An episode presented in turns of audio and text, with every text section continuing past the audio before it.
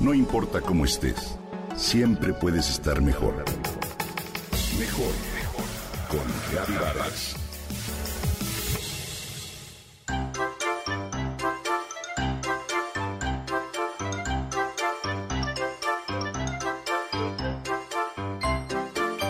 Vive sola y siempre ha disfrutado parte del encanto de ello. En este confinamiento a Flor le tocó, por ende, pasarla sola. Y aunque habrá quienes digan que es complicado o aburrida, ella se entretiene y se fascina con el armado de unos rompecabezas que consiguió antes de que el mundo se declarara en pandemia. Así, pasa largas y tranquilas horas en la búsqueda de la pieza clave o la esquinita que falta para terminar de armar el rostro de la Mona Lisa o el pedacito de jarrón en el que reposan unos tulipanes rojos. Hoy te hablo de la historia de este juego y de los múltiples beneficios para tu salud. En 1760, John Spilsbury creó, sin querer, el primer rompecabezas al montar un mapa de Europa. Hoy lo que empezó como un error es una herramienta pedagógica, terapeuta y de gran entretenimiento. Este primer rompecabezas fue utilizado para enseñar geografía. Se trataba de un mapa pegado sobre una fina placa de madera en la que Spilsbury cortó los países en piezas independientes y los separó por fronteras. Luego de ello comenzó a fabricarlos para la venta, siempre con diseño de mapas. Fue hasta 1900 cuando nacieron los rompecabezas artísticos para adultos y como parte de uno de los entretenimientos favoritos de la alta sociedad. Las piezas estaban desprovistas de engranes, no ensamblaban como hoy los rompecabezas lo hacen, solo se colocaban unas al lado de las otras. En la primera década del siglo XX, un famoso fabricante de juguetes estadounidenses decidió dedicar su producción a los rompecabezas artesanales e introdujo unas variaciones piezas figurativas y ensambles que permiten que el rompecabezas no se desmonte fácilmente. Las piezas figurativas son siluetas de animales, personas y objetos reconocibles.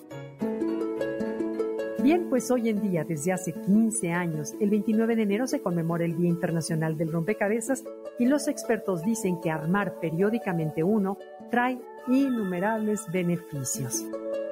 Sin duda favorece la concentración, ya que para encontrar las piezas y recordar dónde debes acomodarlas, se necesita concentrarte, lo cual aumenta nuestra capacidad de enfocarnos en una tarea específica. Los rompecabezas desarrollan la paciencia. Requieren de tiempo porque separar las piezas por colores, encontrar aquellas de las orillas, es solo el comienzo. Y esto desarrolla nuestra paciencia y disminuye el estrés.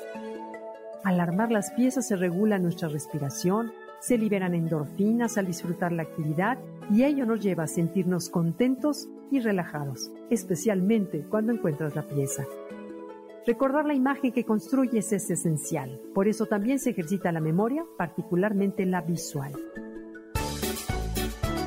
Un rompecabezas tiene básicamente las mismas características que un problema o un desafío en la vida cotidiana. Y resolverlo te ayuda a aprender a enfrentar también dificultades que se presentan en la vida, a analizarlas, a identificarlas y plantearles solución. En niños pequeños y adultos mayores es ideal este juego para desarrollar o mejorar habilidades motrices finas, ya que en sus manos manejan piezas pequeñas y son capaces de colocarlas en la posición correcta. En una empresa o en familia es ideal para aprender a trabajar en equipo, ya que se trabaja la comunicación, la organización y la planeación de cada una de las personas que lo arman. Te invito a intentarlo. Estoy segura de que te va a encantar.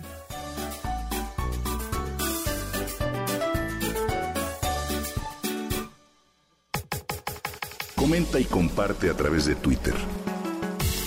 No importa cómo estés, siempre puedes estar mejor. Mejor, mejor, mejor con Gaby Vargas.